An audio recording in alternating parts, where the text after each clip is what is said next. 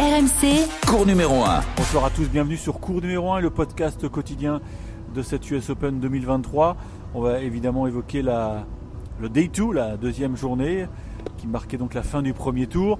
Euh, vous entendez peut-être euh, la, la musique euh, qui, qui bat son plein ici dans le stade de Flushing Meadows. Ça ne s'arrête jamais ici à New York alors que le stade est désert hein, puisque la, la soirée s'est terminée beaucoup plus tôt que, que prévu puisque Venus Williams a, pris une rousse contre une, euh, une Belge, Minen, et, puis derrière Carlos Alcaraz a bénéficié de l'abandon de Dominique Kopfer, l'Allemand qui s'est malheureusement tordu la cheville dès le premier jeu. Il été courageux, il a tenu euh, euh, 40 minutes, mais voilà, ça a été une journée un peu tronquée euh, sur le central. Ils ont fait des petites erreurs de programmation, mais bon, on en reparlera peut-être plus tard. L'écrémage tant redouté côté français a bien eu lieu, puisque sur les 24 bleus sur la ligne de départ, 24 oui, parce que Arthur Cazot a été repêché de dernière heure ce matin. Bon, bah seuls 8 ont franchi le, premier tour. Euh, C'est un taux de réussite évidemment euh, collectif qui est, qui est très insuffisant. On est même à 14% euh, chez les filles. 14%. Une seule qualifiée et on peut saluer l'intelligence tactique de Clara Burel qui a donc évité un terrible zéro pointé. Vous l'avez compris, Caroline Garcia a sombré tout à l'heure cet après-midi sur le cours numéro 5 face à une chinoise issue des qualifications. Wang Yafan jouait mieux que son 114e rang mondial, ça il n'y a pas de doute là-dessus. Mais la lyonnaise euh, est en perdition. Euh, elle a pris euh, 6-4, 6-1. C'était terrible, on, ne la reconnaît plus. On la reconnaît plus, mais on s'en doutait un petit peu après ses contre-performances estivales à, euh, à Washington, Montréal et, et Cincinnati. Il y avait eu du, un peu de mieux à Cleveland avec deux succès, mais euh, la rechute en quart de finale n'augurait euh, rien de bon. Et euh, c'est une petite catastrophe. Caroline Garcia, donc demi-finaliste l'an passé, qui est déjà dans l'avion du retour. Et vous n'entendrez pas Caroline Garcia. Parce qu'elle a zappé la, case conférence de presse, qui est pourtant obligatoire en Grand Chelem. Alors elle s'expose à une grosse amende. Je ne sais pas de combien, difficile à dire. C'est même pas sûr qu'elle qu'elle soit pénalisée. C'est la fédération américaine qui va trancher. Puis à la rigueur, on s'en fiche. On s'en fiche. Euh, Caroline Garcia, voulait éviter les questions redondantes qui fâchent. On peut la comprendre. On comprend surtout que, bah, que le tennis lui sort par les trous de nez. C'est une horreur. C'est un été euh, meurtrier, passez-moi l'expression, entre guillemets, bien sûr. Euh, rien ne va. Rien ne va plus. Et, c'est comme ça depuis le début de saison, depuis l'Open d'Australie et cette défaite inattendue contre Magdalinette. Derrière, il y a, son équipe, sa kiné, qui quitte le navire, euh, Bertrand Perret qui, réintègre le navire. Bon, ça a été beaucoup de contrariétés euh, tout au long de cette euh, saison. Et, et quand je vous dis que le, tennis lui sort par les trous de nez, bah, j'ai une preuve supplémentaire. Elle s'est retirée du double qu'elle devait, disputer avec Kristina Mladenovic. C'est une association qui avait été reconstituée, je pense, peut-être sous l'influence de Julien Beneteau, parce que les Jeux Olympiques approchent et Garcia Mladenovic, ça peut être une paire qui sera alignée à Roland Garros euh, euh, en juillet prochain. Donc, euh, au moment où vous écouterez ce, podcast, peut-être que Caroline Garcia est sur une île déserte en train d'analyser ses, ses, ses huit mois en enfer. C'est dingue ce qui se passe. hein. Moi, j'ai du mal à comprendre parce que c'est pas seulement technique. Je pense que c'est mental, c'est physique. C'est tout un ensemble.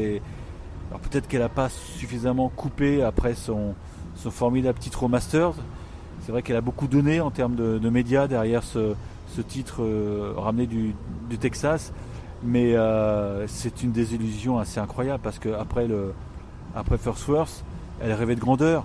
Et là, le retour de Manivelle est, terrible. Elle a perdu toute confiance en elle. Tout s'effondre comme un château de cartes. Et je vous l'ai dit, je, je vous ai parlé de la dissolution progressive de son staff qui l'a forcément affecté parce que il y avait, vraiment un petit groupe, euh, un petit trio qui fonctionnait super bien euh, en 2022 et tout a explosé. Tout a explosé. Maintenant, c'est, un phénomène qu'on observe aussi chez, beaucoup de filles. Il y a beaucoup de filles qui traversent des périodes noires. Pêle-mêle, je pense à Paolo Badoza. Bon, il y a une blessure, mais Paolo Badoza euh, a eu des défaillances aussi. Il y a Anna Kontaveit qui a mis un terme à, sa carrière. Garbine Muguruza qui, elle, a coupé. Pour combien de temps, on ne sait pas. Maria Sakkari, pas plus tard que, que lundi, qui a évoqué la possibilité d'une coupure parce que mentalement, il n'y est plus.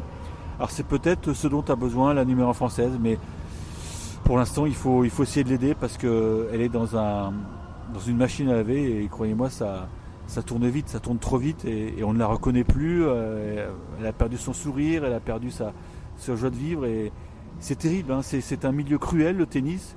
Quand tout va bien, c'est génial, mais quand, la confiance n'est plus là, bah, ça donne cette, ce cas Garcia. Donc on espère qu'elle va rebondir très vite, mais il ne faut surtout pas qu'elle se précipite pour revenir au tennis, parce que je pense qu'elle a vraiment besoin de, se laver la tête. En termes de classement, il faut en parler, il va falloir sauver les meubles. Euh, elle sera peut-être encore top 10 euh, lundi 11 septembre, parce que les, points du Masters ne sauteront que fin octobre. Donc maintenant l'objectif c'est de peut-être de, sauver euh, ce qui peut l'être. Terminer l'année dans, les 30, bah, pour moi ce serait un, moindre mal. Voilà. Fin de la parenthèse avec Caroline Garcia. On, est malheureux pour elle parce qu'elle nous a fait vivre de, fantastiques moments. Euh, bah, il y a un an encore, il y a un an, on faisait des, directs sur RMC pour, pour vivre son, quart de finale contre Gauff et sa demi-finale contre, contre Onjaber. C'était, euh, c'était l'after live, c'était génial. Eh ben, comme quoi ça, ça monte très vite et ça descend très vite. Alors heureusement, il y a eu des bonnes nouvelles chez les garçons. Et on va commencer par Arthur Fils parce que Arthur Fils est allé chercher euh, Vraiment une super victoire en 5-7 face à Talon Grigsport et de série 24.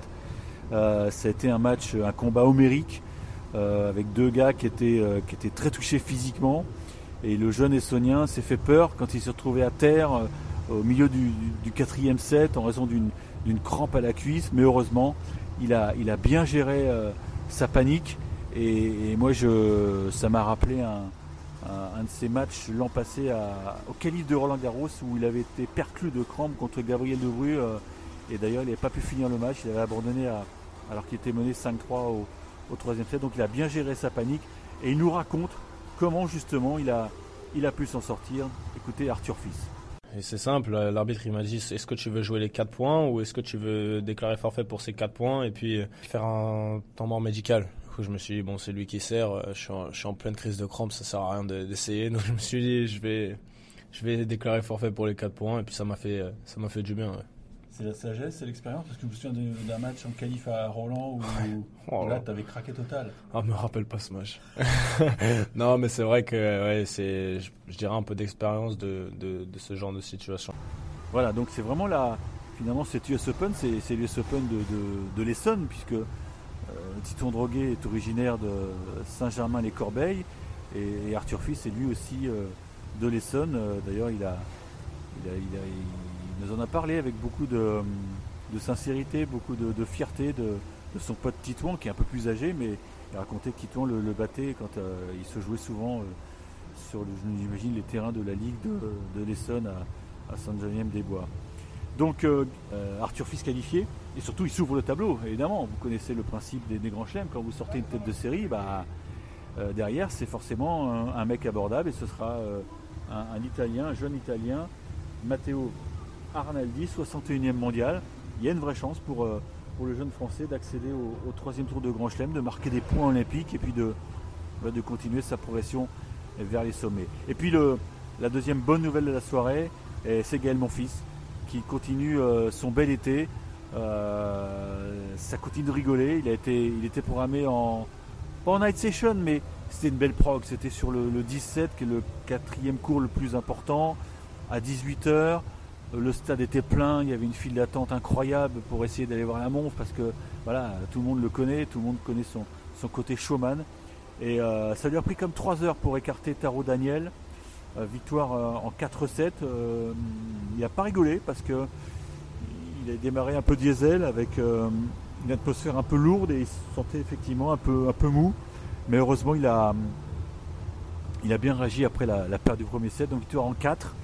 Et ça lui donne euh, un deuxième tour de, prestige contre Andrei Roublev. Et écoutez euh, Gaël Monfils parlant de, ce match avec au milieu bah, un anniversaire puisque Gaël va fêter ses 37 ans au lendemain du match contre Roublev. Donc soit il fête son anniversaire, bah, je vous laisse écouter. Parce que faut savoir que Gaël, mon fils, ça fait 7 semaines qu'il est euh, sans sa fille. Sa fille euh, est restée en Europe. Euh, bon, je pense qu'elle est nounous de, de, qualité, puisque ce sont c'est soit, soit la maman de Gaël, soit la maman d'Elina qui, qui s'occupe de la petite. Mais c'est vrai que c'est une sorte de sacrifice pour Gaël d'être venu en Amérique du Nord pour, pour faire le job, mais en laissant la, petite à la maison. Donc Gaël, mon fils, qui, qui attend avec beaucoup d'impatience ce match contre Andrei Roblev. Vous l'avez de mon anniversaire, je vais avoir 37 ans le lendemain. Je perds, je, suis avec ma fille, je suis cool, j'ai perdu à top 10, j'ai fait une bonne tournée, correct pour moi. Ça n'a pas changé ma vie, hein. je, gagne. Bon, bah, je fête mon anniversaire à New York, un peu trop long avec ma fille. J'ai encore gagné à top 10, cool aussi. Tu vois, les, deux scénarios me vont, quoi, tu vois, honnêtement. Le seul truc que, je, que je maîtrise pas et que j'ai envie, c'est de donner euh, un bon match. Donner un bon match, être compétitif. Il y a eu une autre victoire française aujourd'hui, c'est Arthur Rinderknecht qui a enfoncé un peu plus euh, Diego euh, victoire en 3-7 d'Arthur Rinderknecht qui affrontera au prochain tour Matteo Berrettini. Alors l'italien, lui, il n'a pas fait de détails contre Hugo Humbert. Hugo Humbert, il a, quand même pas de chance parce que, d'ailleurs, il nous le disait, fait les efforts pour être de série numéro 29 et bing, il est tombé sur, sur le mec sur lequel il fallait pas tomber, à savoir Matteo Berrettini, donc qui est 36e mondial euh, cette semaine et l'Italien en plus qui obtient toujours de bons résultats ici à, Flushing. Il a fait une demi, il a fait deux quarts, donc euh, cette émission impossible. Euh, mission impossible aussi pour Lucas Vandache éliminé par Jarry et autre défaite, Corentin Moutet battu en 3-7 par Andy Murray. Il a eu des regrets, Corentin Moutet, puisqu'il a eu des balles de 7 dans le deuxième set et malheureusement ça n'a pas rigolé.